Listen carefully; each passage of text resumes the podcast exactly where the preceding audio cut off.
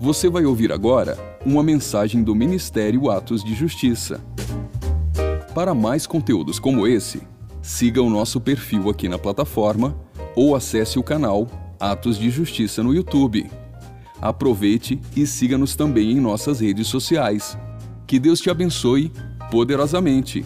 E lembre-se, viva todos os dias da sua vida por causa daquele dia. Compartilhar com vocês um texto a partir de Isaías 58. Nós vamos começar aqui. Eu vou ler Isaías 58, 12. Eu queria que você abrisse esse texto. Louvado seja o Senhor.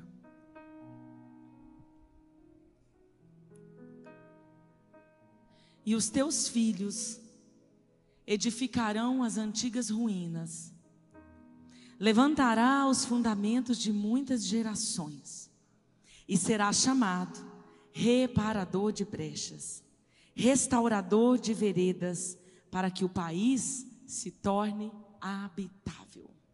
Amém? Esse é um chamado de todos nós, homens e mulheres que são chamados para levantar esses muros caídos. Homens e mulheres que são chamados para reparar essas roturas, reparar as roturas dessa geração. Homens e mulheres é, que são chamados a endireitar o caminho desta geração, o caminho para que a próxima geração é, volte a veredas corretas, a veredas direitas. É, para que o país, para que a nossa nação, a nossa cidade, a nossa comunidade local, e as nações onde o Senhor colocar intercessão no nosso coração, caminhem nesses estatutos. Esse é um chamado de todos para levantar fundamentos onde estavam caídos. Eu quero falar um pouquinho. É, tem tantas coisas que nos preparam para ser esses reparadores de brecha. Tem tantos caminhos que Deus deixou a igreja para é, nos nos capacitar. Tem tantos fundamentos, tantas estratégias que o Senhor deixou para que nós pudéssemos avançar nessa restauração, para que a igreja pudesse brilhar como luz, para que a igreja pudesse verdadeiramente cumprir a essência desse chamado. E é claro que esse chamado ele vai acontecer de uma forma muito diferente, distinta em cada um. Uns vão restaurar de uma forma, outros vão restaurar de outras. Uns vão é, pegar no arado de uma maneira, de um lado, outros de outro. Mas o chamado é de todos. O chamado é para todos. E como ser esse reparador de brechas que funciona nessa geração? Estamos falando nesse tempo, estamos debaixo de uma palavra, desde o ano passado de resgatar a geração 21. O resgate da geração 21 são homens e mulheres, são pais e mães. É uma igreja que entende o coração da paternidade espiritual, que vai consertar na paternidade biológica e que vai deixar fluir essa paternidade de Deus para restaurar, é, reparar as roturas para alcançar a geração 21, é nos colocar nesse campo de batalha, trazendo o coração que não queima mais, o coração que não está é, mais ligado no Senhor, o coração que está perdido no entretenimento, que está perdido na internet, que está perdido em qualquer coisa mas que já não prioriza mais o Senhor. E não é fácil, queridos, trazer essa geração. Não é fácil. Nós, nós somos reparadores de brechas de um tempo desafiador, porque tem tanta coisa para concorrer. Há 20 anos atrás, há 30 anos atrás, na maioria de nós, a nossa infância, a nossa adolescência aqui é, era diferente. As coisas que nos afastavam dos caminhos do Senhor. Então nós precisamos, para ser esses reconstrutores, de muros caídos, nós precisamos ver o que a palavra nos diz, o que a palavra nos dá. Nós precisamos usar as armas que a palavra é, nos concede, as armas que o Senhor nos deixou, porque aquilo que Ele nos deixou, nós temos autoridade na hora de usar. E eu quero falar de uma arma principal. É claro que tem todo um contexto que nos equipa como igreja. Tem tantas, tantas armas que nos colocam para ser esse reparador de veredas endireitador de veredas antigas. Tem muitas coisas, mas eu o que queimou no meu coração para esse domingo é falar de uma arma, de uma arma que você usa onde você estiver. É falar de uma arma, né, nesse tempo de guerra. Nesse tempo que nós, que o mundo via paz por tantos anos, e de repente se depara com alguns focos de guerra e agora um novo foco. Nós vemos falar é, de mísseis, vemos falar de armas potentes, de armas sendo testadas para tantos quilômetros a mais de distância, para acertar alvos tão mais longe. E queridas, queridos, nós que somos reparadores de brecha, nós temos uma arma, a que é muito mais potente do que as armas dos homens. Nós temos uma arma deixada por Deus que alcança é, a distância que essa terra nos permitir. Nós temos uma arma que você pode usar escondidinho no seu quarto, lá no banheiro da sua casa, num cantinho no seu serviço, na igreja, você pode usar no coletivo, você pode usar no individual, você pode usar na família. Nós temos uma arma que é poderosa nas nossas guerras, que funciona porque ela aciona a mão do Todo-Poderoso. Então eu quero falar sobre a oração. Eu quero falar sobre a oração como a sua arma secreta para ser o reparador de brechas dessa geração.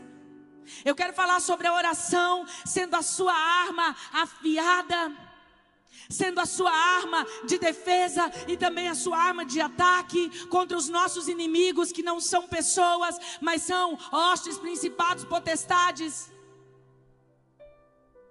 A oração, ela vai nos capacitar. A oração é o meio pelo qual Deus estabeleceu para atender os seus filhos, para derramar suas bênçãos, para derramar respostas sobre a terra. Deus estabeleceu um relacionamento, e no relacionamento com o ser humano, a oração, ela tem esse poder de chamar aquilo que está na agenda do céu, aquilo que está escrito no céu, aquilo que já está programado no céu, mas que ainda não materializou, que ainda não veio para a terra. E por meio da oração a gente chama a existir pela fé aquilo que ainda não existe aos nossos olhos. A oração, ela é muito mais do que levar as nossas angústias, preocupações, e ela também é para isso, porque Filipenses vai dizer: em tudo sejam conhecidas diante de Deus as vossas súplicas vossas petições, o que nos angustia, deve sim ser levado a Deus em oração. Mas a oração é muito mais do que isso. A oração é um derramar da alma para entender aquilo que o Senhor está fazendo e me dispor a orar por aquilo que o céu deseja para aquele tempo e para aquela estação que vivemos. A oração é sem dúvida o elo entre Deus e o ser humano. E quando nós oramos, nós estabelecemos esses lugares, nós entramos nesses lugares no mundo espiritual. Às vezes nós não entendemos que Deus estabeleceu esses princípios. Às vezes nós esperamos que porque Deus já sabe que Ele é Senhor, que Ele conhece a minha vida, que Ele conhece a minha necessidade que Ele conhece a necessidade de um país, às vezes nós nos acomodamos. Às vezes estamos vendo uma nação sofrer e a gente se coloca num lugar de dizer: ah, mas vai ter que acontecer, porque vai ter que fazer parte do cenário. Ok, mas uma coisa é o que está determinado e que Deus vai permitir, outra coisa é o clamor de uma igreja que aprendeu a derramar alma, não só em favor de si mesmo, mas a favor da causa que o céu clama. E nós não vamos parar de orar a despeito daquilo que o Senhor vai fazer. A oração ela é eficácia. Ela tem uma eficácia. É claro que ela não é um passe de mágicas. É claro que no, não é assim, eu oro e no estalar de dedo a coisa acontece.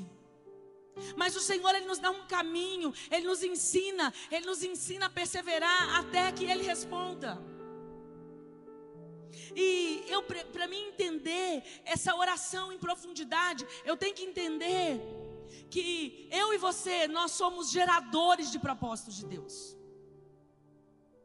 Para que a gente entenda o tema oração, para que a gente aprenda sobre essa arma de guerra chamada oração, nós temos que entender que, sendo homens e mulheres, nós somos um ventre é, que gera o que o céu deseja fazer na terra. Eu preciso entender o privilégio que é isso. Eu preciso entender que gerar gerar o resgate dos meus filhos, gerar, gerar o resgate da, dos jovens dessa cidade, gerar o resgate da minha parentela, gerar o resgate dos que não estão queimando, dos que estão dormindo, é um privilégio, porque eu estou na agenda do céu, fazendo parte daquilo que o céu quer fazer.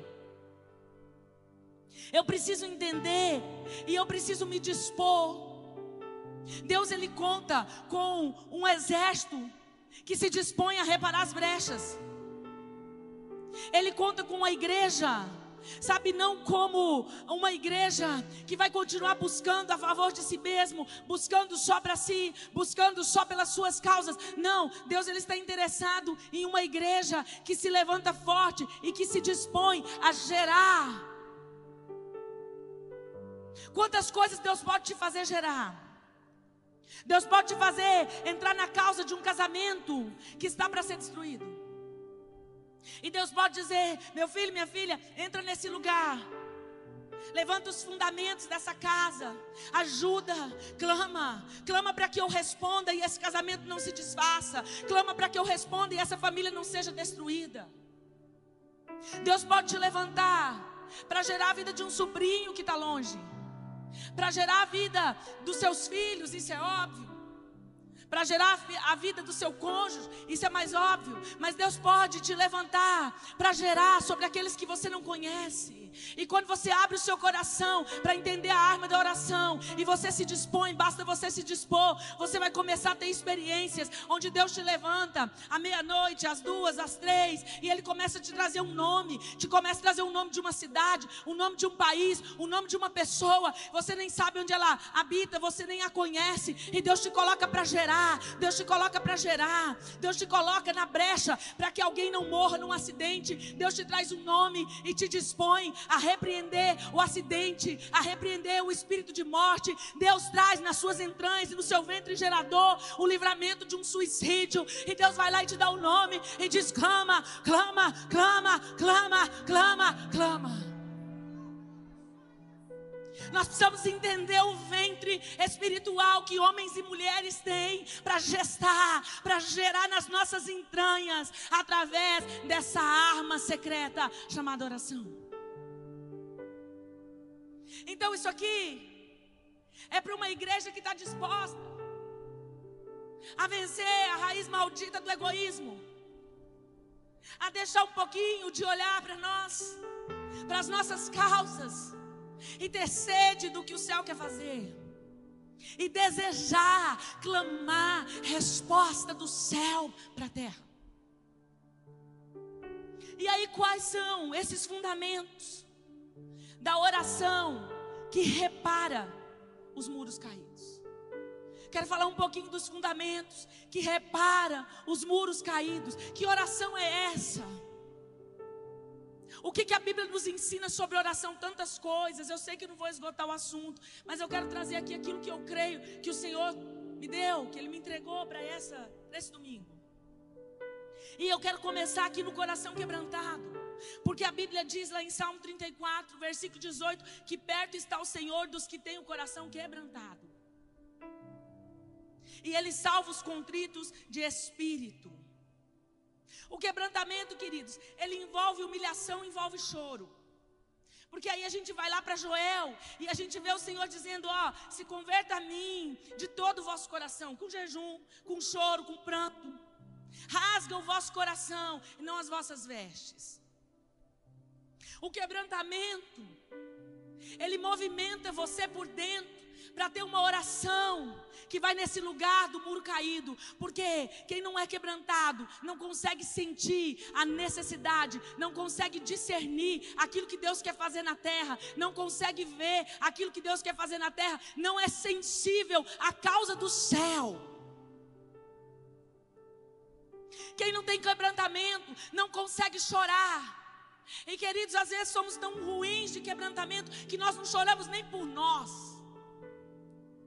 nem pelas nossas mazelas. Nós não vamos nesse lugar de nos humilhar, de rasgar o nosso coração, de dizer, Deus, olha, eu reconheço, essas áreas aqui na minha vida, elas não estão tratadas, essas áreas aqui na minha vida, elas estão endurecidas, ainda não teve um conserto, mas ao menos ao menos colocar um coração sincero e chorar por aquilo que não foi feito dentro de mim. Muitas vezes nós não conseguimos.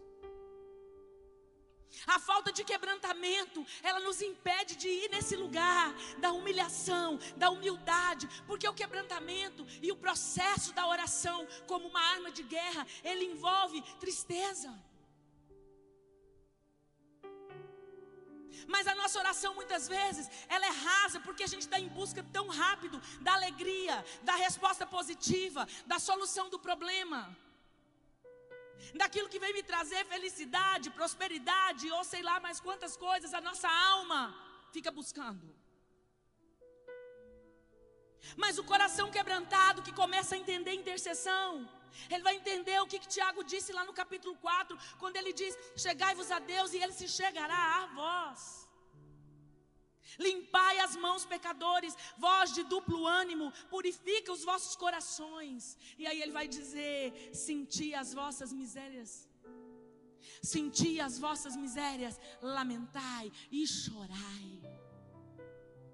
A oração que ela começa num coração quebrantado, ela tem um lamento, ela tem um choro. Porque quando eu quebranto meu coração, e você pode estar se perguntando: como é que eu faço isso, pastor? A gente é ruim, duro. É, e às vezes nós vamos pedir para o Senhor, traz esse quebrantamento, Senhor, e admitir, eu não tenho. Quebranta o meu coração. Quantas, quantas vezes eu me pego orando e falo, Senhor, eu estou tão ruim que nem para chorar eu estou prestando. Me ajuda, Pai. É, é, é, súplica, por um coração quebrantado.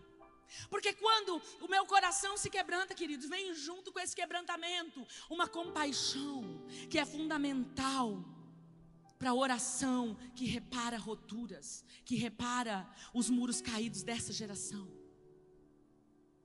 Sem íntima compaixão, eu não acesso a causa por inteiro, porque eu preciso de compaixão, eu preciso de íntima compaixão para sentir a dor do outro para orar de uma maneira eficaz. Sem íntima compaixão, eu não consigo colocar o meu coração numa oração sincera para resgatar essa geração.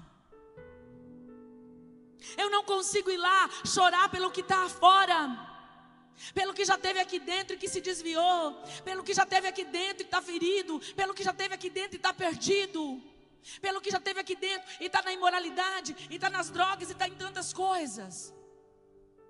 Mas quando um coração quebrantado busca o Senhor, se rasga por dentro, se quebranta por dentro, uma íntima compaixão começa a brotar, que me faz querer, desejar, interferir pela oração no casamento do outro, na necessidade do outro, me faz querer interferir pela oração, na restauração do outro, na enfermidade do outro, na dor do outro.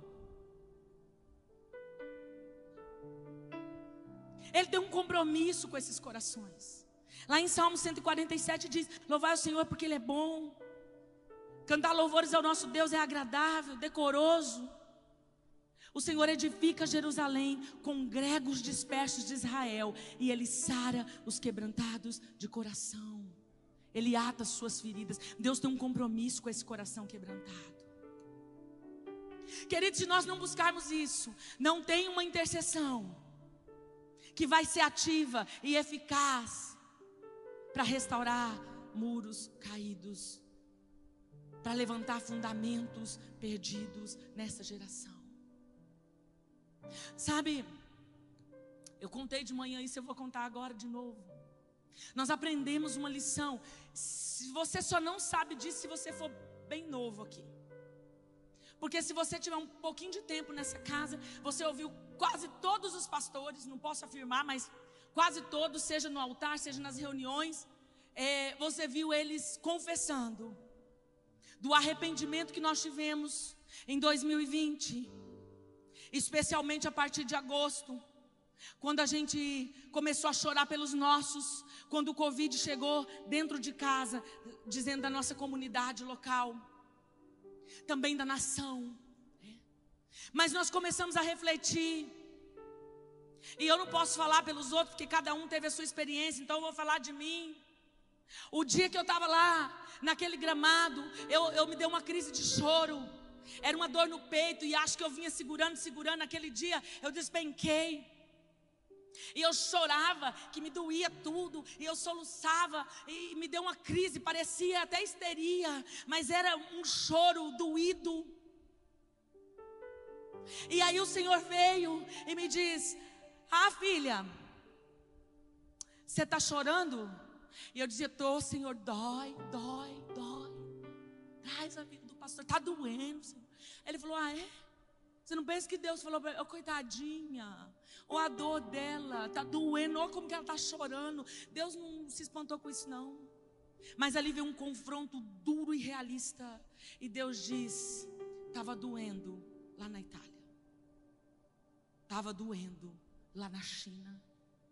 Você está sentindo agora, a dor agora, porque é o teu pai. A dor da perda está perto. É alguém que você ama. Deus não estava desprezando a minha oração nem o meu choro, mas Deus estava me ensinando um outro nível de intercessão.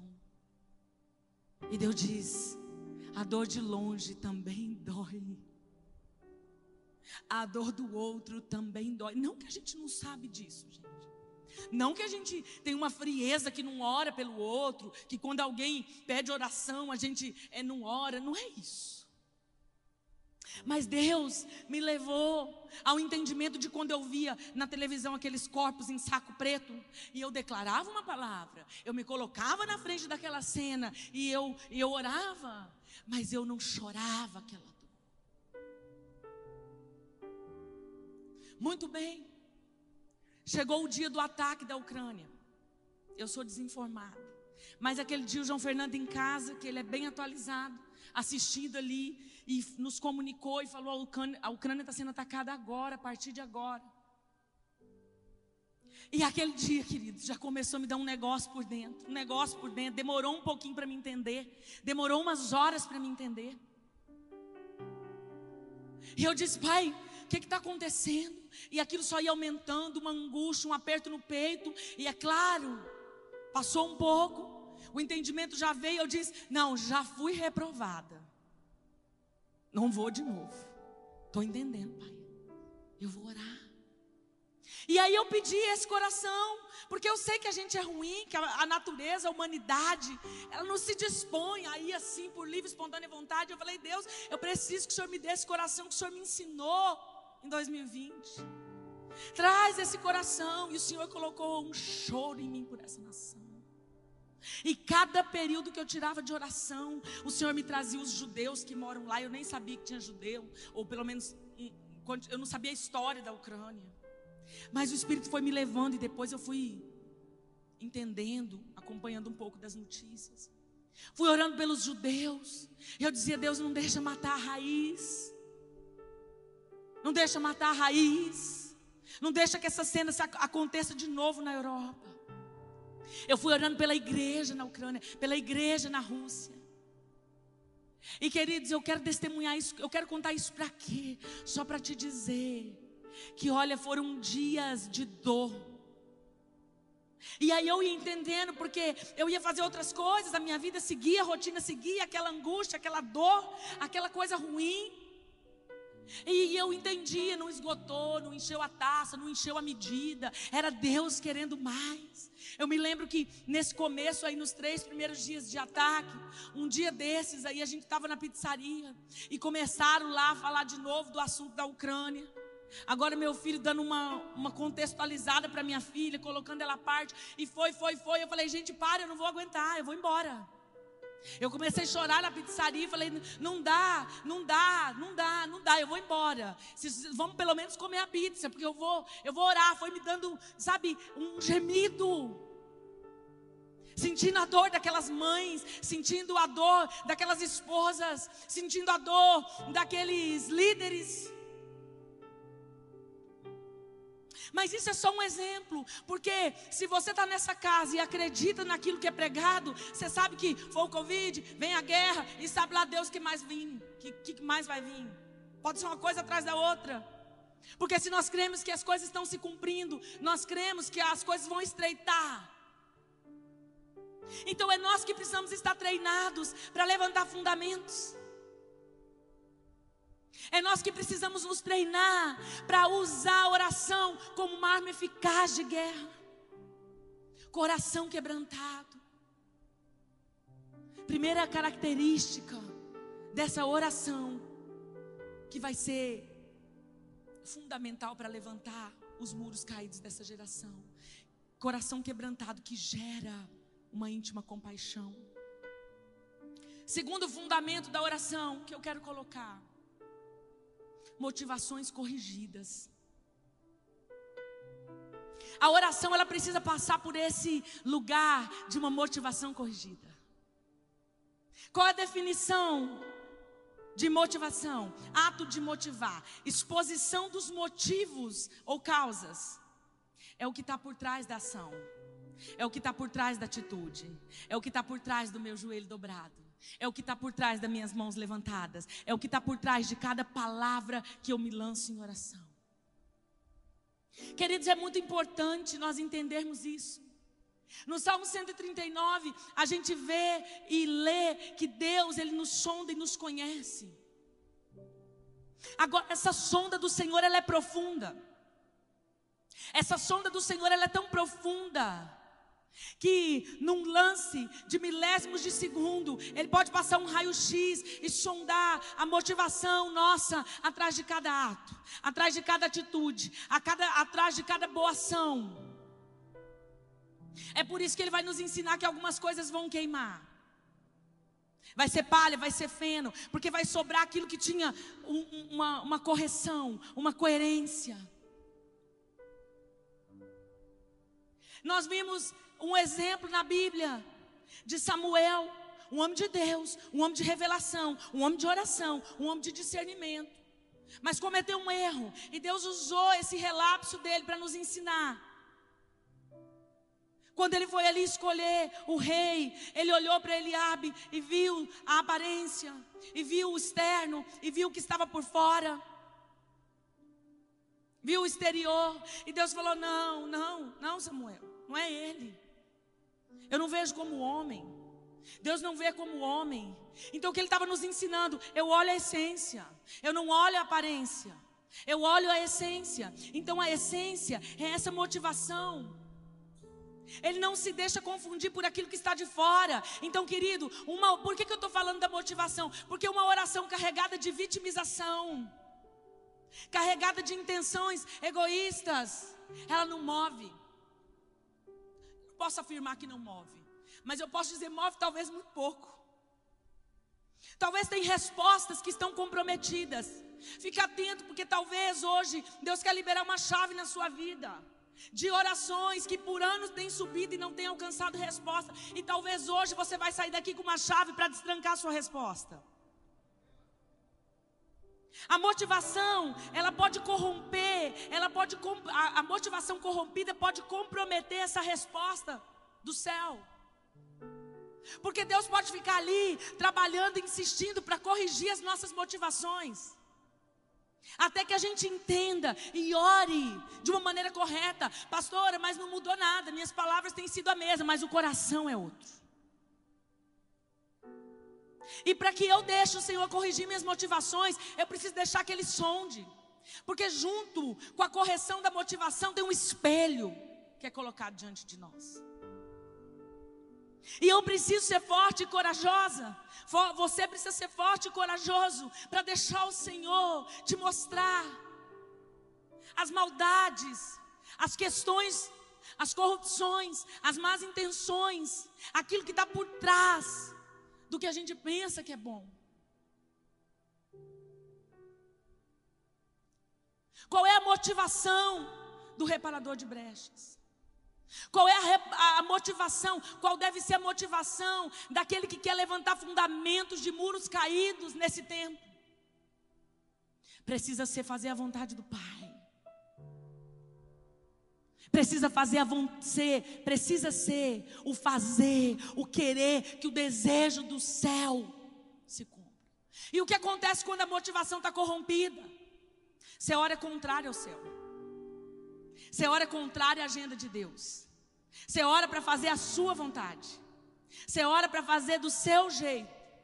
Pessoas que não se deixam corrigir nas motivações costumam manipular por meio da oração. Se tornam manipuladores. Manipuladores, porque espiritualiza a motivação corrompida, a dor. O problema não resolvido, a questão não resolvida, espiritualiza isso.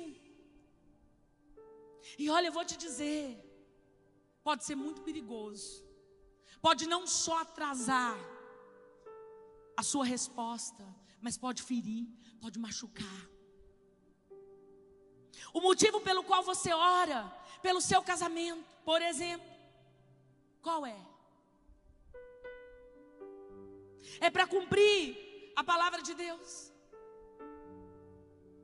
É para se manter na família, ainda que a coisa não está boa, mas querer fazer dar certo no Senhor, porque agora que eu casei é um propósito de Deus. Ou o motivo é a aparência, porque eu não quero ser separado, porque o que vão pensar, porque o que, que vão falar. Você entende a diferença? A oração é a mesma, Senhor, restaura o casamento, mas o motivo pode ser completamente diferente. Nós oramos muitas vezes para restaurar sem compaixão, sem uma motivação real pelo outro.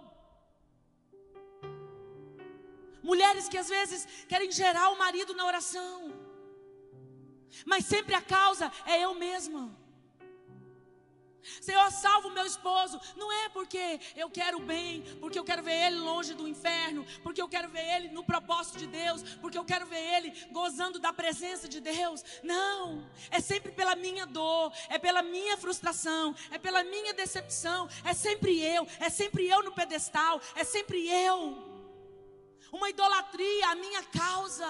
Ah, queridos, quantos não têm tido resposta porque coloca a sua dor no pedestal e tudo tem que parar, porque oh, a sua dor está nesse pedestal. Deus quer nos tirar desses lugares. Muitas vezes nós queremos orar, restaurando os muros caídos pela causa própria, porque eu me sinto envergonhado com aquela situação. Querido, sonde a tua motivação.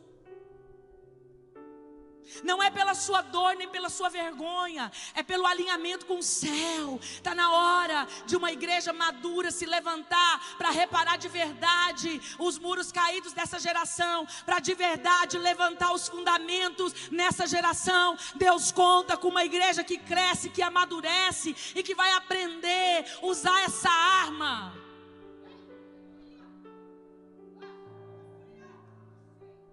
Quando a motivação é corrompida, você fica dando volta nesse deserto, dando volta nesse deserto. Eu me lembro de muito tempo eu clamando pelo meu esposo, pelo ministério dele. Porque nós nos convertemos com um tempo um do outro. Eu vim um pouco antes. Mas depois ele veio. Nós começamos a alinhar nossa casa. Foi muito aos poucos, processos lentos, colocando as coisas no lugar. Deus foi me colocando no meu lugar, mas foi também levantando ele no lugar dele. E aos poucos, ele foi vindo para o sacerdócio, para a sua posição. E lá em casa a gente já vivia. Não vou dizer o tudo da restauração, porque o tudo nós não alcançamos, a gente ainda está indo no processo. Mas a gente já vivia um lugar de um homem que estava vivendo um sacerdócio familiar. Mas aí eu orava pelo sacerdócio ministerial. E eu falava, Senhor, levanta ele, levanta o ministério dele. E teve um tempo que eu comecei a orar muito por isso. Foram anos por isso. E ele sempre fugiu do chamado. Ele sempre fugiu. E as declarações eram sempre contrárias. Eu não vou ser pastor, eu não vou ser pastor. Não, isso nunca para mim. Não, isso nunca. Só que daí a coisa foi acontecendo. Eu fui me desenvolvendo na igreja. Chegou um tempo da minha unção pastoral, naquele ministério. O pastor tinha esse entendimento de que ia fazendo, cada um ia chegando a sua vez. Era assim que era o entendimento dele. Não era um entendimento maldoso, mas era a forma que ele foi ensinado. Só que depois que veio a minha unção, começou a ficar ruim. Aí eu comecei a intensificar a oração. Intensificar a oração, levanta esse homem, levanta o ministério dele. E tinha dias que me era muito ruim, porque quantas vezes eu fui rejeitada como mulher por não ter um homem pastor. Quantas vezes eu não quis dizer que eu era pastora? Eu sentia às vezes vergonha, eu me sentia às vezes humilhada, eu me sentia excluída, eu me sentia rejeitada. E aí eu intensificava essa oração. Eu intensificava o clamor. E aí tinha dias que eu não aguentava as lutas e eu queria parar. Deus nunca me permitiu uns piti para parar muito tempo. Então ninguém ficava sabendo que eu parava, né? Era bem rápido a parar. Aí quando eu parava, falava: "Não, não dá. Chega, eu não aguento".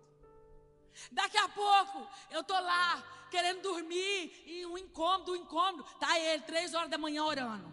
Aí eu querendo dormir, não, eu tô parado, não vou orar, não, madrugada não, vou orar no culto, vou só pro culto, não, não quero isso. E tá ele. E aí eu escuto a oração. Senhor, levanta o ministério da Janete. Senhor, abre as portas para ela. Senhor, coloca essa mulher de petinho. Dia que eu queria levantar e bater nele. Eu tinha uma raiva. Eu falava, não, não é possível, ele não está entendendo. E eu parava de novo, outra crise, crise de identidade, me colocava para baixo e lá tá ele de novo. Senhor, não deixa ela ficar assim. Senhor, não. E levantava a espada e guerreava. Eu falava, ah, não. E um dia Deus tratou comigo. Deus falou, filha, muda a motivação. Porque você me pede para eu levantar ele por causa da sua dor. Você me pede para levantar o ministério dele por causa da sua vergonha. Resolve comigo. Resolve comigo. Resolve o que você tem que resolver com os homens. Decide vir em mim. E no meu tempo eu vou fazer.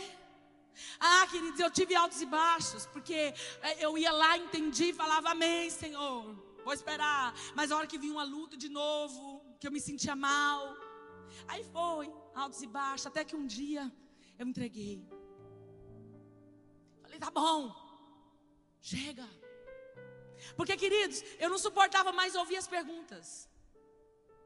Eu não suportava mais, e aí eu comecei a me voltar contra pessoas, porque quando a motivação está errada, você não tem resposta, você não está bem resolvido para a resposta. Aí você fica com raiva de quem pergunta. Aí eu comecei a tomar um trauma dos irmãos enxeridos. Eu falava, gente, que povo enxerido quer cuidar da vida dos outros. Para que, que tem que ficar me especulando? E seu marido, não é pastor? O povo mandava mensagem pela internet. Minhas amigas lá do, do ensino médio, da minha época, me, me achava, via alguma coisa e falava, mas e, e o Luzineu? Eu falava, gente do céu, que perseguição esses crentes, fofoqueiro cuidando da minha vida. Quando Deus corrigiu minha motivação, eu parei de me voltar contra pessoas. E se eu me sentia humilhada, eu ia para o altar. Se eu me sentia doída, eu ia para o altar. Se eu me sentia rejeitada, eu ia para o altar. Aí eu chorava, chorava, mas chorava em Deus. Chorava, chorava, mas chorava na oração. Aí mudou aqui dentro. Aí eu passei a contar a nossa história. Quando alguém perguntava, falava: Você quer ouvir? Senta aí. E aí falava, falava, falava, falava. Não tinha mais problema de falar. Vou contar. Aí nossa história começou a ser um livro aberto. Ah, não, ah, não sei. É, mas ele não é, não. Não é ainda, mas no céu ele já é, ele vai ser. Porque quando trocou a minha motivação, não tinha mais uma ansiedade de esperar. Não é ainda, mas vai ser, já está chegando. E aí eu ia profetizando. Parei com isso. Parei com esse piti que eu tinha dessa situação. Resolvi o meu interior. Mudei a minha motivação. Ah, pastora, você parou de orar? Não. Não, porque logo na conversão dele, Deus me mostrou o ministério dele. E eu vou te dizer que hoje ele ainda não vive o chamado que ele tem. Porque o dia que ele viver, ninguém vai querer que eu oro. Vocês vão tudo me isolar, mas aí eu já vou estar pronta, né, Plínio? Que eu já fui ungida, não vou me sentir rejeitada. Já recebi aquela unção. Deus já tinha me mostrado antes. Então eu continuei a orar. Então o que, que mudou, pastora? Dentro. Dentro. Sabe? De dentro para fora. Quando eu trazia isso no seminário, eu acho que a maioria das pessoas que era ministrado no, de dentro para fora não sabia o que, que era o meu de dentro para fora. Porque era a motivação daquelas entranhas. E olha, tanto é que o dia que Deus resolveu responder minha oração, eu não estava nem aqui no dia que ele foi ungido. Me mandaram o vídeo, vocês acreditam? E aí ninguém. Eu falava, gente, como é que faz isso? Ah, foi Deus. Colocaram tudo na conta de Deus. Foi Deus. Não, foi Deus. A gente não pode. Eu falei, gente, então Deus. Ó, eu, eu saí tanto de cena. Que o dia que ele foi ungido, eu estava no oficial. Mas no secreto, no dia que realmente foi o, o movimento de Deus, eu não estava. Eu olhava o vídeo. Falava, o Senhor é fiel. Mas eu tive que entrar nesse lugar de corrigir minhas motivações. Você ora pelo seu filho por quê? Sua oração está movida de compaixão, porque você quer que ele experimente o céu. Porque você quer que ele viva o propósito de Deus, ou porque você sente vergonha que ele está fora da presença. É porque te envergonha. É porque o que ele está fazendo é um atestado de fracasso à sua fé. Ou é porque você quer trazer ele de fato para perto do Senhor para que ele viva o que Deus tem? Qual é a motivação da sua intercessão? Qual é a motivação? Sabe, queridos, oração com uma motivação corrompida pode virar uma macumba gospel. Sim. Porque a motivação corrompida pode te fazer querer controlar, manipular. Porque quando a motivação não é, não é corrigida, você não vai buscar a agenda do céu, o acontecimento do céu. E ainda que a resposta não chegou, talvez Deus esteja fazendo com você como Ele já fez comigo, não só nisso que eu testemunhei, em tantas outras coisas, querendo me tratar. E aí, a hora que eu entrego o que precisa, a resposta vem. Você nem percebe. Já não tinha mais uma ansiedade, era um nível de confiança que ia acontecer. Mas agora seu coração estava tratado, seu caráter lapidado. Quais são as motivações? Eu quero te desafiar nessa noite. A deixar Deus sondar a motivação que está por trás daquilo que você está gerando. Você é que sabe o que você está gerando. Ah, pastor, eu não estou gerando nada. Começa a pedir misericórdia e se arrepender. Cair seu estado, tá? Mas Deus te trouxe no dia certo. Vai levantar seu altar de oração aqui hoje. Vai acender o fogo nesse altar hoje. Em nome de Jesus. Terceiro fundamento da oração: entrega. Entrega. A oração precisa ter entrega. Eu vou ler Lucas 22, a partir do versículo 39. E saindo, foi como costumava para o Monte das Oliveiras. E também os seus discípulos o seguiam. E quando chegou àquele lugar, disse-lhes: Orai para que não entreis em tentação. E apartou-lhes dele cerca de um tiro de pedra, e pondo-se de joelhos, orava, dizendo: Pai, se queres, passa de mim esse cálice. Todavia não se faça a minha vontade, mas a tua. E apareceu-lhe um anjo do céu que fortalecia e posto em agonia, orava mais intensamente. E o seu suor tornou-se com grandes gotas de sangue que corriam até o chão. E levantando-se da oração, veio para os seus discípulos e os achou dormindo de tristeza. E disse-lhes: Por que estás dormindo? Levantai-vos e orai, para que não entreis em tentação. O Senhor Jesus, Ele nos ensina um modelo de oração, de entrega completa. Gente, o que foi isso? Esse fundamento da entrega no ápice, ele foi vivido pelo Senhor aqui no Getsemane. Uma entrega de um nível nunca visto, porque ele entregou a vida. E foi ali que ele entregou. Como é que ele foi vencer aquela angústia? Que angústia, pastora? Aquele peso de angústia. E ele pediu aos discípulos: vela comigo, vela como em oração, porque estava pesado, estava angustiado, à beira da morte. E ele foi clamar: Pai, se você puder, passa de mim esse cálice. Ah, queridos, olha, eu vou te dizer. Poucos de nós oramos: se o Senhor quiser, passa de mim essa tristeza. Se o Senhor quiser, passa de mim essa angústia. Se o Senhor quiser, me tira dessa escassez financeira. Se o Senhor quiser, me tira desse trabalho e me dá outro. Poucos de nós temos essa coragem. Mas Jesus foi lá em humildade, na agonia profunda. Se o Senhor quiser, passa de mim esse cálice, que cálice que ele queria fugir, que cálice que ele não queria beber. Essa ira de Deus contra o pecado, contra a humanidade. Mas ele foi orar para que ele não entrasse em tentação. Ele foi orar porque na oração eu consigo me entregar e renunciar ao que eu preciso para fazer a vontade do Pai. Ele sabia que só na oração ele podia ter essa coragem, só na oração ele podia vencer a humanidade, só na oração ele podia se achegar nesse lugar de entregar a vida. Então ele orou, ele clamou.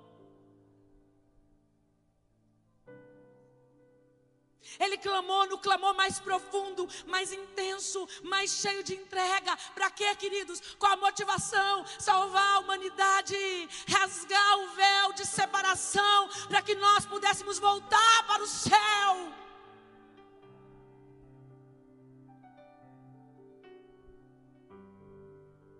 Mas às vezes nós não nos entregamos nem pelos nossos, nem pelos próximos. Quem dirá pelo lá longe? E a Bíblia diz, nesse texto que eu li, que o anjo veio fortalecer quando ele não estava mais aguentando, o anjo veio fortalecer. E eu te pergunto, o anjo veio fortalecer ele para quê? Para tirar a agonia? Para ele parar de orar. Levanta, come, anda. O anjo veio fortalecer para que ele continuasse clamando e cumprisse, porque Deus não vai endossar a tua vitimização, Deus não vai colocar a tua dor num pedestal, Deus não vai co colocar o teu problema na idolatria. Ele não foi lá ficar com pena. O anjo veio fortalecer para que ele conseguisse. Jesus orou, não me deixe cair em tentação. Ensinou os discípulos, não deixa, a carne é fraca. Vai na oração, usa essa arma, porque a carne não quer. Usa a arma da oração para dominar sua vontade, para desejar o que o céu deseja, para clamar pelo que o céu clama. Quando Jesus entrou nessa profunda agonia, a Bíblia diz que ele orou mais intensamente ainda. E nós fazemos o quê? Uma angustiazinha dois minutos de oração e 50 de desabafo com alguém pelo telefone. Estou errada? Estou errada? Pode falar. Dois minutos de oração. Ai, não estou conseguindo orar, estou angustiada. É por isso que é para orar, criatura. É porque está angustiado que é para orar. É para gemer. Ai, mas está ruim. Fica aí. Fica aí até o anjo vir te fortalecer. Para você orar mais uma hora. Quando estamos angustiados, nós não conseguimos orar nada. Quando estamos atribulados, um momento depressivo ou rejeitado, a gente quer logo alívio, a gente quer logo colo. Não é esse o lugar que Deus chamou uma igreja que se levanta para estabelecer fundamentos nessa geração. Não, não, não. Vai orar rejeitado, vai orar depressivo, vai orar triste, vai orar sem dinheiro, vai orar. Ele se entregou para fazer a vontade do Pai. Queridos, nesse momento do Getsemane, Jesus liberava vida. Ele liberava energia, ele entregava a sua energia, ele entregava a vida do seu corpo. E aí estava pesado e ele orava, estava pesado e ele transpirava, estava pesado e ele suava, estava pesado e ele gemia, estava pesado e ele chorava, estava pesado e ele transpirava sangue. Entregou tudo, tudo, tudo. Eu nem estou dizendo para você que nós vamos a esse ponto, sabe? Eu estou bem humilde aqui. Nem estou te chamando para entregar tanto. Mas eu estou pedindo, confronte qual o nível da sua entrega. Pelo menos nos últimos dois anos de cristão, subiu um pouquinho. Amadureceu um pouquinho. Orou, clamou, suplicou, suou, sangrou. Para quê? Qual a motivação? Fazer a vontade do Pai. Entregou tudo. Quem que não tem por usurpação ser Deus? Sai do lugar de Deus, sai do trono, se humilha, vindo em carne, um corpo corrompido, manchado pelo pecado, santo, santo, santo, desce numa carne pecaminosa, desce e se faz homem, se iguala com a gente não tem por usurpação, ter domínio, ter poderes, não queria os carros e cavalos, não queria a glória, não queria as armas, não queria o poder do mundo antigo.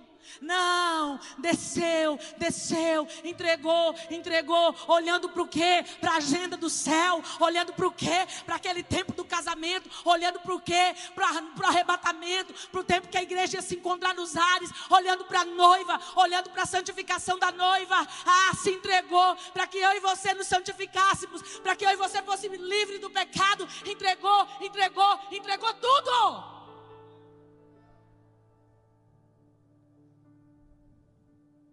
Na maioria, nossas orações são mesquinhas, egoístas, voltadas para nós.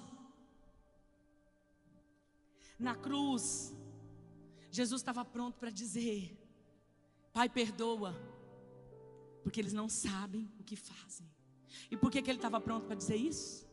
Porque orou, porque venceu no Getsemane. Você não vê a agonia na cruz. Você não vê agonia quando alguém cuspia. Você não vê agonia quando alguém chicoteava. Você não vê murmuração. Você não vê lá no Getsemane. Ele travou essa batalha, entregou tudo, entregou tudo, entregou tudo. E quando ele levantou, ele estava pronto para o Calvário. Ele estava pronto para o Gólgota. Ele estava pronto para o final. Até ele dizer: Está consumado.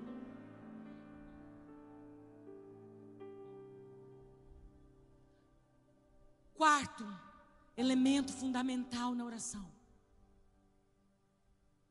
sacrifício. Sacrifício. Não existe oração sem sacrifício, gente. O ato de orar em si envolve sacrifício, já começa sacrificando seu tempo. Não existe oração sem sacrifício. Seja o tempo, seja a energia que você libera, Seja sua entrega, sua doação pela causa que você está buscando. A causa que você está gerando, seja ela pessoal, seja ela familiar, seja ela da parentela, seja ela do vizinho, seja a causa da igreja, comunidade local, seja a causa da igreja em Campo Grande, seja a causa da igreja no Brasil, seja a causa da Ucrânia Aquilo que você estiver gerando requer sacrifício. E nós precisamos entender, queridos, que gerar projeto de Deus é um privilégio. Deus ele escolheu fazer em parceria. Deus escolheu nos fazer participantes daquilo que ele faz. Isso é motivo de alegria, deveria ser motivo de alegria no nosso coração. Queridos, muitos querem ver muros reconstruídos, muitos querem ver casamentos restaurados, filhos restaurados.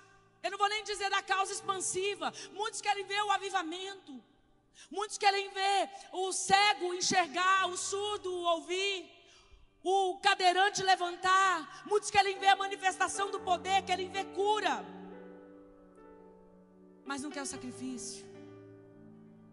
ainda tem um, umas falas gospel assim: Jesus já pagou o preço da salvação, criatura. Não tá bom já o que ele pagou? Não tem oração sem sacrifício. Para, se liberta, deixa hoje aqui, deixa hoje aqui todo sofisma, essas frases que são sofismas enganosos, mas que na verdade é desculpa de gente preguiçosa. Ser um restaurador de veredas da nação, da cidade, de uma família, de um casamento, de filhos, da geração 21, tem um preço de sacrifício. Quero ir lá em Elias. Primeiro Reis 17:1 diz assim: Ora, Elias o tesbita, dos moradores de Gileade, disse a Acabe: Juro pelo nome do Senhor, o Deus de Israel, a quem sirvo, que não cairá orvalho nem chuva nos anos seguintes, exceto mediante a minha palavra. Deu uma liberação. Uma liberação profética de juízo, porque era a vontade do céu. Muitas vezes, para Deus consertar, primeiro ele vai bagunçar. Muitas vezes, para Deus vir com resposta, primeiro ele vai corrigir. Muitas vezes, para Deus vir com milagre, primeiro ele vai acertar algumas coisas. E ali o profeta foi usado para dar uma liberação que não era da boca dele, não era da, do, entendimento, da maluquice dele, não era de um coração ruim, mas era de alguém que discernia o céu, era de alguém que ouvia o céu, era de alguém que discernia aquilo que o céu queria. E naquele momento Deus quis cerrar os céus. Quando a gente não cresce em oração, a gente não escuta Deus. Quem não escuta Deus murmura. Porque quando vem um juízo, não sabe entender que Deus está trabalhando durante aquela destruição. Depois vai ter uma reconstrução. Mas quem ora entende, e ele entendia, porque ele orava. Muito bem, lá no versículo, no capítulo 18, um capítulo adiante, o versículo 1 diz assim: Depois de um longo tempo, no terceiro ano da seca, a palavra do Senhor veio a Elias: Vá apresentar-te a Cabe, pois enviarei chuva sobre a terra. Então agora Deus vem, ele está orando, e Deus fala: vai lá e te apresenta. Profetiza agora a restauração, direcionado por Deus. Vai lá e abre os céus. Essa é a agenda do céu, esse é o desejo do céu, esse é o plano de Deus para esse tempo. Aí ele está lá, encontrou Obadias. Obadias morrendo de medo, falou: Eu não vou dar esse recado para cá, não. Vai, vai lá, Obadias. Não, você está doido, ele vai te matar, ele está te procurando, ó. Você está escondido, você está se livrando, Deus está te escapando, mas ele está atrás de você faz hora. E, e, não vou, não. Vai sim, vai sim, porque eu vou me apresentar diante dele. Obadias ainda falou: vai que eu vou, dois recados e você some. Porque Elias era arrebatado, de repente, ele falou: ah, vai que você é tomada, eu sei lá para onde você vai, e eu vou ficar como mentiroso, e quem vai para a guilhotina é eu. Vou não. Ele falou: vai que eu vou me apresentar. Muito bem, nesse contexto, então Elias vai e chega diante de Acabe, e a partir do versículo 41 do capítulo 18 diz assim: E Elias disse a Acabe: Vá comer e beber, pois eu já ouço o barulho da chuva pesada. Então Acabe foi comer e beber, mas Elias subiu até o alto do Carmelo, dobrou-se até o chão e pôs o rosto entre os joelhos. Vá, olhe na direção do mar, disse ao seu servo. E ele foi e olhou. Não há nada lá, disse ele. Sete vezes Elias mandou: volte lá para ver. Na sétima, o servo disse: Uma nuvem tão pequena quanto a mão de um homem está se levantando no mar. Então Elias disse: Vá dizer a Cabe, prepare o carro, desça antes que a chuva o impeça. Enquanto isso, nuvens escuras apareceram no céu, começou a ventar e começou a chover forte, e Acabe partiu de carro para Jezreel. Deixa eu te dizer, queridos. Elias foi o vaso usado para cerrar os céus, certo? Capítulo 17, versículo 1. No capítulo 18, versículo 1, Deus vai falar, anuncia a chuva. E agora, pela boca dele, Deus ia liberar. E agora ia voltar a chover. Então, ele sabia disso ou não? Ele tinha certeza disso ou não? Claro que tinha, ele viu o céu cerrar. Ele não ia lá sem essa confiança, ele confiava no Senhor, por isso ele se apresentou com risco de morrer. confiando. Ele tinha plena confiança, ele tinha certeza da chuva, ele já sentiu o cheiro da chuva. Ele já tinha visto a chuva no mundo espiritual. E aí o que, que ele vai e diz para Acabe? Sobe, come e bebe. Tipo, festeja, né? Se alegra. Mas ele foi comer e beber? Hã? Foi nada. Subiu ao alto do Carmelo, colocou sua cabeça no meio dos joelhos, foi orar. Sabe por quê? Porque mesmo aquilo que você já viu que Deus vai fazer, não te tira a responsabilidade de gerar até acontecer. Não é porque Deus te mostrou, não é porque você já teve a visão, não é porque a palavra foi profetizada pelo profeta da sua confiança, que Deus te tirou a responsabilidade de orar. Vai gerar até nascer, vai gerar até acontecer, vai gerar até a chuva vir. Então ele não foi comer e beber, porque ele tinha uma responsabilidade profética. Porque ele entendeu que era um privilégio ser escolhido para fazer parte do projeto de Deus do que o céu queria para aquele tempo, na geração dele. Eu não sei se nós entendemos isso. Muitos homens e mulheres que têm práticas espirituais, eles vão estar sensíveis para ouvir o que está acontecendo no céu, e eles vão entrar nesse lugar de sacrifício. Eles vão entrar nesse lugar de sacrifício, queridos. Oração gera sacrifício. Oração é um sacrifício, mas sem isso não tem. Ontem nós estávamos num período de oração aqui à noite. E eu estava apreensiva aqui, na salinha de oração. Nós estávamos gerando um, um, um propósito. Estávamos comprometidos com um propósito. Mas eu apreensiva porque eu não tinha palavra. Já estava três dias gemendo, não tinha palavra. Já tinha pensado dez vezes em ligar e pedir alguém para pregar. Já chegando, o culto era hoje cedo. E ontem nós saímos daqui não sei que hora, não tinha palavra. O que, que, que você vai fazer nessa hora? Você vai dormir? Vai orar.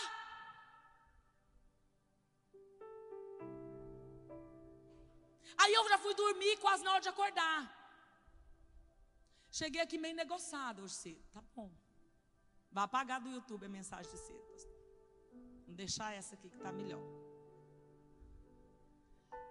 Mas eu fui orar. E foi aí que Deus me deu, porque eu estava ali na sala, Deus me trouxe Elias, Elias, Elias. Mas Elias, o que de Elias? Tanta coisa de Elias, tantas possibilidades podia ser. Sem sacrifício, nós não vamos gerar a geração 21.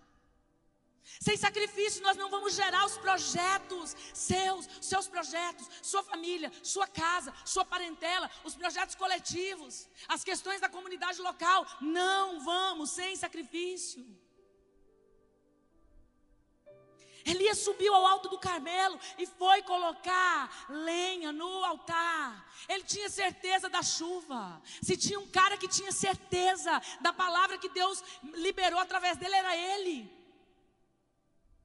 Mas ele tinha uma responsabilidade com a oração até ver a coisa acontecer. Você quer ver poder de Deus? Vai orar. Você quer ver resposta na sua casa? Vai orar. Você quer ver um milagre no seu casamento? Vai orar. Você quer ver seu filho de volta? Vai orar. Você quer ver cura? Você quer ver unção? Você quer ver milagre? Vai orar. Se o altar quer ver fogo, vai orar. Se o altar quer ver presença, vai orar. Viu, Ente? Só tá você de novo, é você de novo. Vai orar, meu filho. Você quer ver o fogo cair? Você quer ver a presença de Deus vir? Vai orar. É conhecido quando não tem sacrifício. Não sei se o pastor Dinho vai concordar. Se ele não concordar, também ele vai falar só depois. Mas é conhecido, não é, pastor? Os animadores de plateia, suando aqui. Aplaude, gente. Vamos, gente. Vai, gente. Tem oração. Sabe por que, que não tem oração? Porque três horas no ensaio, cinco minutos de oração na marra. Aí tem fogo. Queima alguma coisa? Ministra o espírito de alguém? Ah, mas tinha gente chorando. Ah, chorar não vale.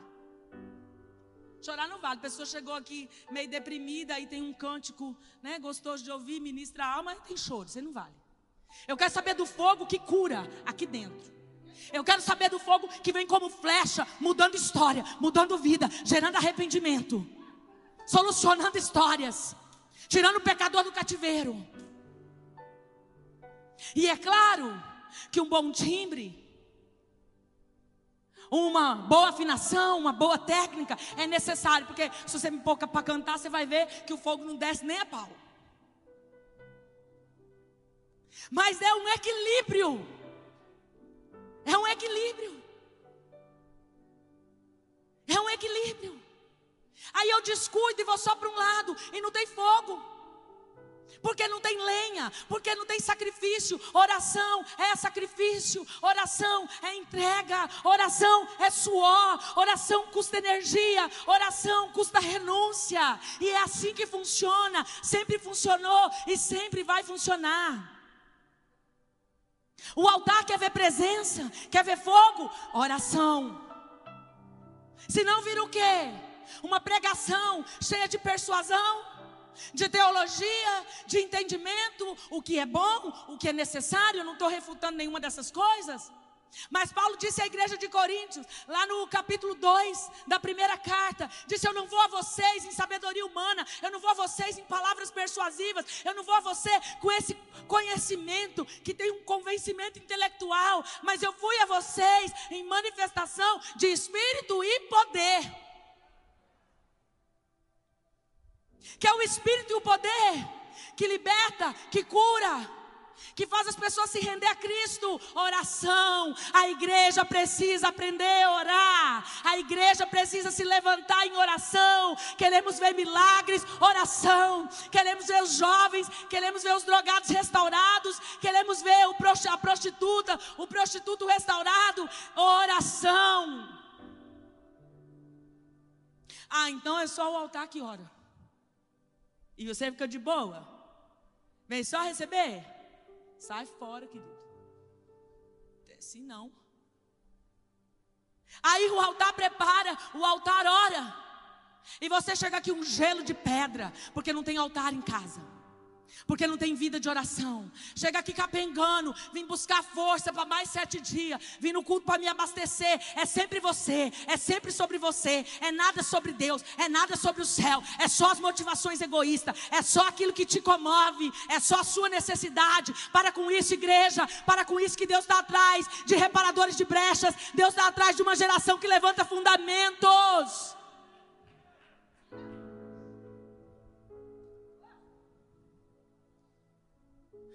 Ai, ora por mim, pastora. Ora por mim. Claro que nós vamos orar. Nós oramos uns pelos outros. Isso é bíblico. Tem ministério de intercessão para lutar pelas causas.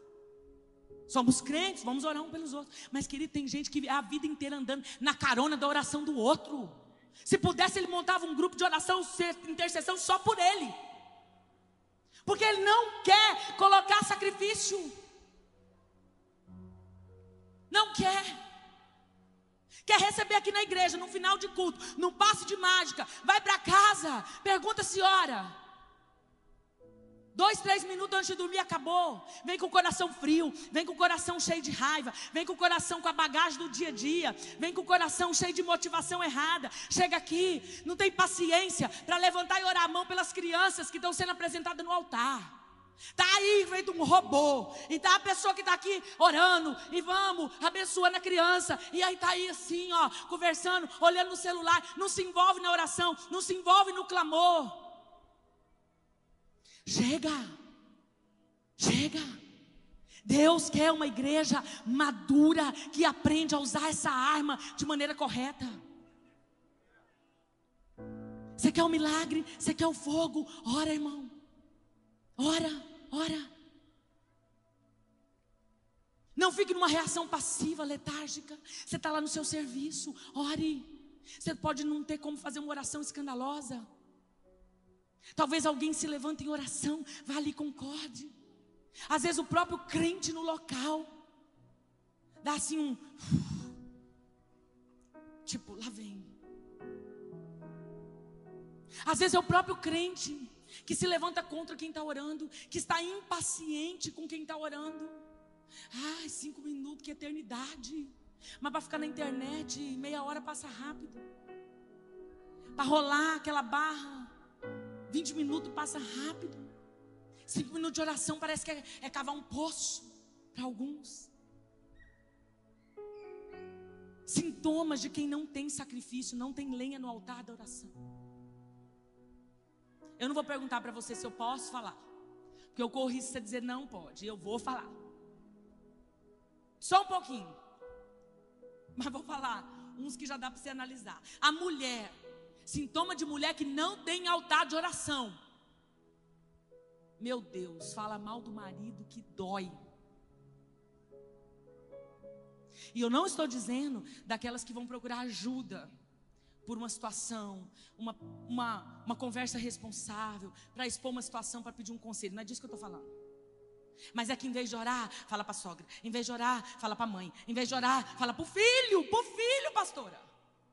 O filho. Fala mal do marido para o filho.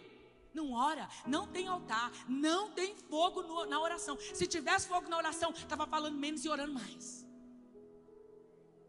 Olha, analisa você.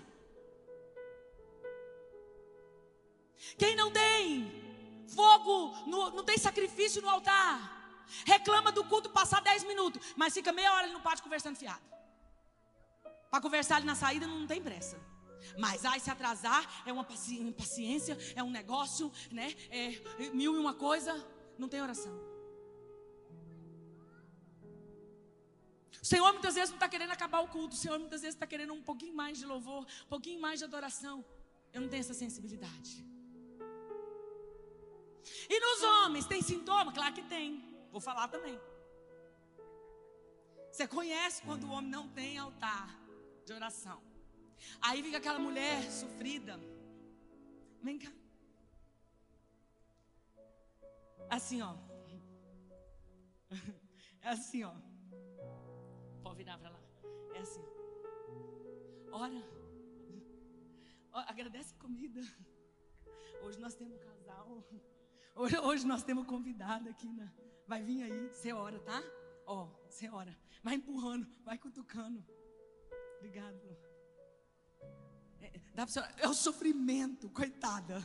Ela quer ver ele, ele clamar. Ela quer ver o fogo descer, ele fazer o fogo descer. Vai, fala aí uma palavra. Cinco minutos acabou a oração. Porque não tem Bíblia, não tem conhecimento, não tem profundidade, não tem um salmo dentro dele. Um salmo. Uma mediocridade.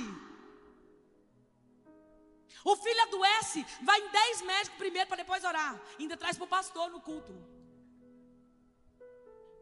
E eu não estou dizendo que não é para levar no médico, mas que primeiro pega o óleo da unção e faz como a Bíblia fala: manda a mão na cabeça dessa criança, expulsa essa febre, repreende essa febre, chama cura. Primeiro usa a sua arma secreta, depois faz as outras coisas.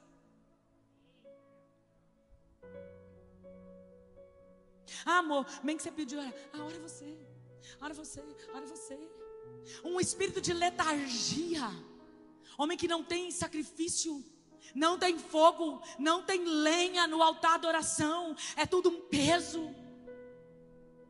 Aí quer dar uma resposta de ira, uma resposta do orgulho, uma resposta da soberba, porque não tem altar de oração. É uma letargia, uma passividade, sem ação, sem atitude, não tem altar de oração. Pelo amor de Jesus Cristo, queridos irmãos, abençoados, amados, e a minha palavra é sim de amor, não deixa o diabo te enganar, viu? Dizer que eu não amo, que eu amo, que Deus corrige o filho que ama. Querido irmão, em nome de Jesus, você sai por essa porta e passa ali e faz sua inscrição do seminário dos homens. Sai por ali, passa lá, faz sua inscrição. Não reclama, não, não murmura do valor da apostila, não. Não murmura. Em nome de Jesus, não murmura. Não murmura que se Deus for pôr um flash das suas barbáries que você gasta à toa, vai ficar ruim para você. Passa lá, faz sua inscrição. Que eu vou te falar que você tem um pastor nessa casa. Que a mulher não precisa ficar empurrando ele para orar, não. Nunca vi a pastora Ana ter que falar assim, ó, oh, Dinho, é mais fácil ela falar, para, amor, tá muito. É mais fácil ela falar assim, vamos embora, que já passou da hora. Aqui tem homens de autoridade, tem homens de governo, e são eles que vão estar aqui para liberar sobre a sua vida. Eu só vou pregar. Mas tem homens de governo que vão destravar, que vão profetizar sobre você. E o entendimento da palavra, se você entender, se você consertar, vai restaurar seu sacerdócio. Você vai aprender a entrar em lugares. É claro que não precisa fazer o seminário 3. Mas como está sendo divulgado, eu claro que vou aproveitar. Porque sabe, queridos, as irmãs, falta morrer de estratégia levantando as mulheres e as pastoras para poder fazer o abençoado, fazer a inscrição. Não, ele concordar que ela faça. E tem umas que faz profeticamente e perde o dinheiro, porque eles não vêm. Ela se lança assim, sabe? É bonito de ver. Tem mulher até que ela quer vir fazer. Pastora, eu posso vir fazer? Não, criatura. Você não vai mandar sua mulher fazer. Você não vai esperar ela pedir para você fazer. Você não vai ter essa letargia, essa passividade, essa mediocridade. Você vai lá e você vai preencher com a sua mão, com o seu punho, já vencendo, já vencendo suas áreas que antes foram derrotadas, porque Deus te chamou para restaurar essa geração. Deus te chamou para ser levantador, para levantar os muros, os fundamentos dessa geração. E você, em nome de Jesus, vai dar resposta ao que o céu quer. Sintomas de quem não tem fogo, de quem não tem sacrifício. Se não tem sacrifício, não tem fogo. Queridos, é um chamado para você construir sua, seu altar de adoração. Construa seu altar em casa. Construa seu altar no trabalho. Construa seu altar no ministério. Você quer ver a mão de Deus? Ore, ore. Você quer ver a resposta? Ore. Quinto fundamento, fé. Elias disse ao servo para ir olhar na direção do mar. Vá lá, olhe na direção ao mar, disse para o servo. Ele foi e olhou, e voltou lá, tem nada. Ele não conseguia ver, porque os olhos da fé não eram abertos. Elias já tinha sentido a chuva, ele sabia que a chuva era pesada. No mundo espiritual, ele já tinha discernido. Vai lá, olha na direção do mar. Não, não tem nada. Tá bom, tolerado. Vai uma vez, vai duas vezes, vai três vezes. Gente, na terceira vez esse homem já tinha que voltar molhado. Na terceira vez ele já tinha que voltar molhado. Mas a pessoa que é sem fé é assim, sete vezes. Aí quando ele vai, porque Elias insistente, tinha fé, vai, perseverança, vai embora, vai, lá, volta de novo, volta de novo. Quando ele viu, ele ainda volta com um resquício da incredulidade. Ó, oh, eu vi, mas é assim uma nuvem que está se levantando bem pequena, é quase nada, tamanho da mão de um homem. Mas a resposta do homem de fé foi qual? Vai, vai, vai, avisa o rei para descer, que senão não, a chuva vai pegar ele, ele não vai nem conseguir descer. A resposta de fé é trazer e ter a convicção que se você está na agenda de Deus, que se você está naquilo que o céu preparou para esse tempo, que se você está intercedendo com a motivação correta, se você está intercedendo pelo que Deus quer, você tenha certeza, porque Ele já te mostrou, vai acontecer.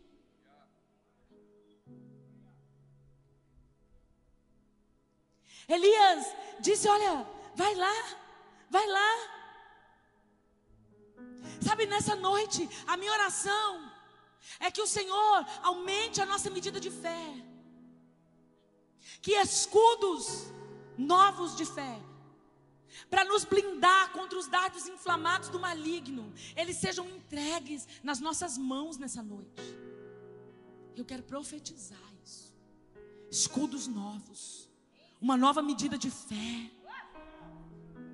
Porque você vai olhar e vai ver o que Deus planejou, e você vai crer nisso, e você vai orar como alguém que gera, como alguém que gera, como alguém que gera uma nova medida de fé, uma nova medida de fé, uma nova medida de fé.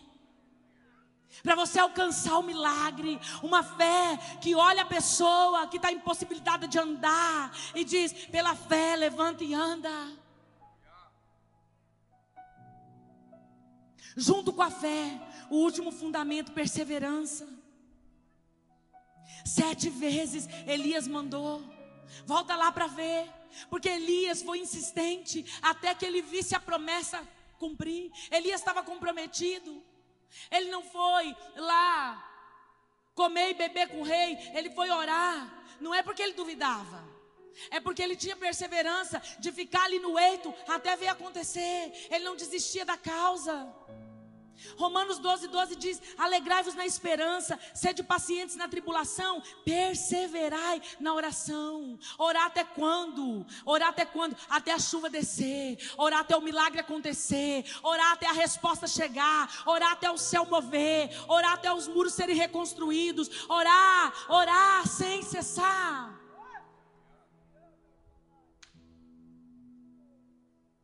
O Senhor quer nos ensinar isso, queridos. Senhor conta com uma igreja que vai aprender a orar. Que não sejam as lutas nem as guerras que nos ensinem. Eu vou te dizer que nessa casa, nessa igreja local, o Covid tem nos ensinado a orar. O Jean aprendeu. Meu Deus, aprendeu a orar. Pastor Jean aprendeu a orar. E agora, se você convidar ele para almoçar, não dá oportunidade para ele para orar. Isso aí eu te digo que o negócio fica estreito. Ele aprendeu a orar. O Covid nos ensinou a orar, gente. Mas que não seja as guerras ou os próximos sinais que nos ensinem a orar. Que a gente não precise disso.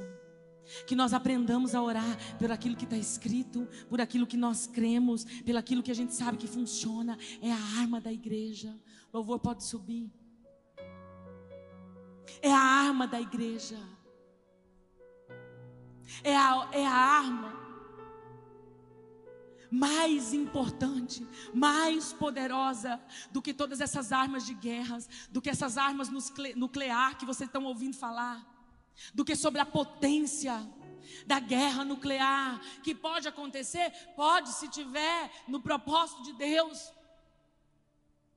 Mas a oração, ah, ela pode ir muito mais profundo, ela pode ir muito mais longe ela tem um alvo que é chegar e ser depositada nas taças. E quando essas taças têm as suas medidas cheias, Jesus se levanta do trono e ele começa a liberar. Liberar vitórias, liberar graça, liberar favor.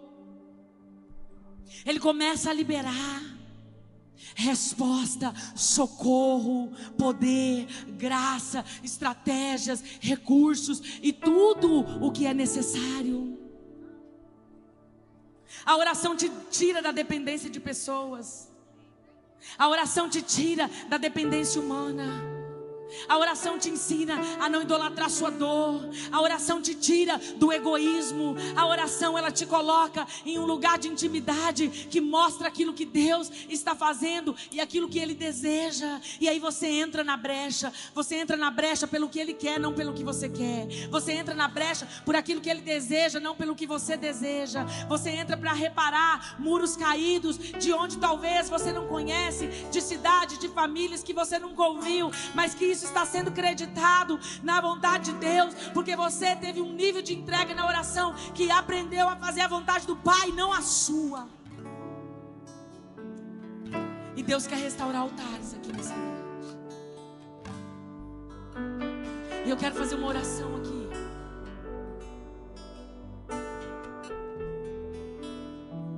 De arrependimento. Porque antes da gente ir ter o fogo aceso. A gente precisa preparar acertar a conta. Aí a gente coloca lenha e ele vem queima e acende o fogo. Pai, nós queremos nos arrepender nessa noite.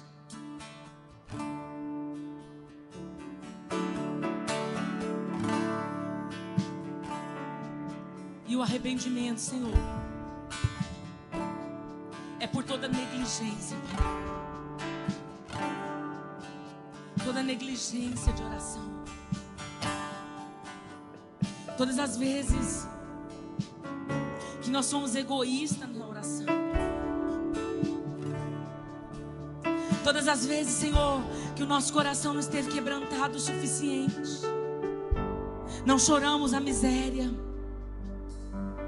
Não choramos a dor do outro. Mas ficamos só envolvidos na idolatria dos nossos problemas, dos nossos interesses, das nossas dificuldades. Deus, nós queremos colocar no altar um pedido de perdão por todas as vezes que a nossa motivação estava doente, corrompida, contaminada. A motivação era sobre nós mais uma vez, não era sobre a causa, não era sobre o reino, não era sobre o céu. Por toda motivação egoísta, atrás das nossas mãos, atrás dos nossos joelhos dobrados, atrás de cada palavra, de cada clamor, toda motivação aparente. Perdão, Senhor, por todas as vezes que nós nos recusamos a ser sondados pelo Senhor. Não aceitamos essa sonda. Não quisemos essa sonda. Perdão, Senhor, por todas as vezes que nós não tivemos coragem para nos entregar, para fazer uma entrega, para fazer um sacrifício.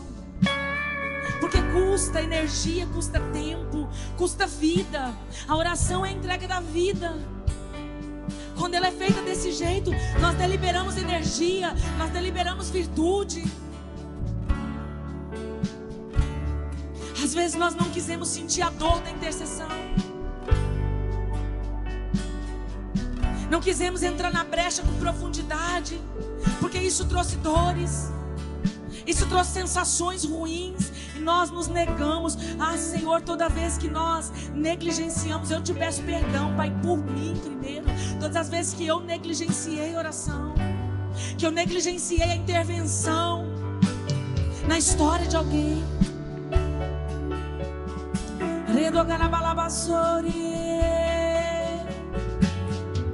Será que o Senhor pode nos perdoar, Rei da Glória? Ah, queridos, eu quero fazer um apelo aqui. De quem quer um altar de oração aceso, vem pra cá.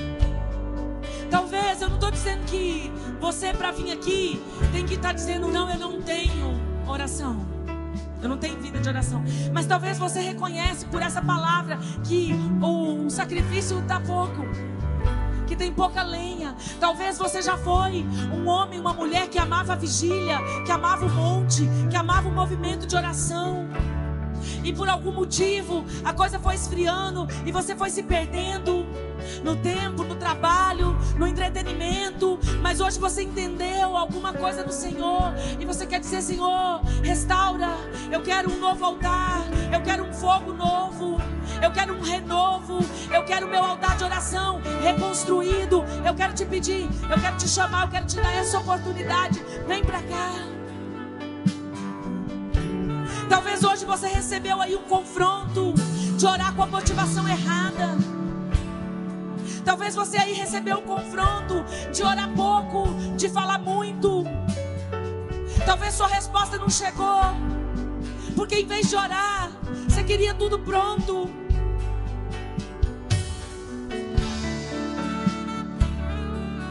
Talvez alguns homens receberam confronto que estão com esse altar caído, que estão com esse altar destruído, derribado,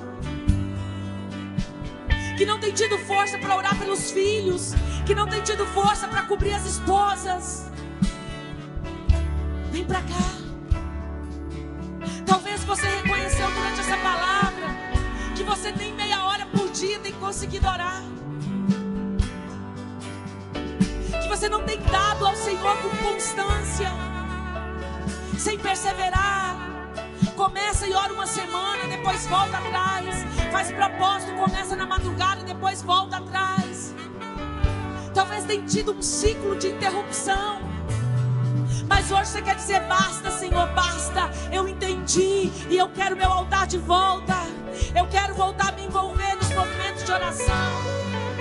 Eu quero clamar, seja por uma criança apresentada, seja um clamor coletivo da igreja, seja na minha casa, no meu trabalho, seja no meu carro, seja onde for. Porque quem tem altar de pé, quem tem lenha no altar da oração, onde tiver, ele abre a boca e ora. Vem pra cá. Vem pra cá, você que quer esse renovo no seu altar.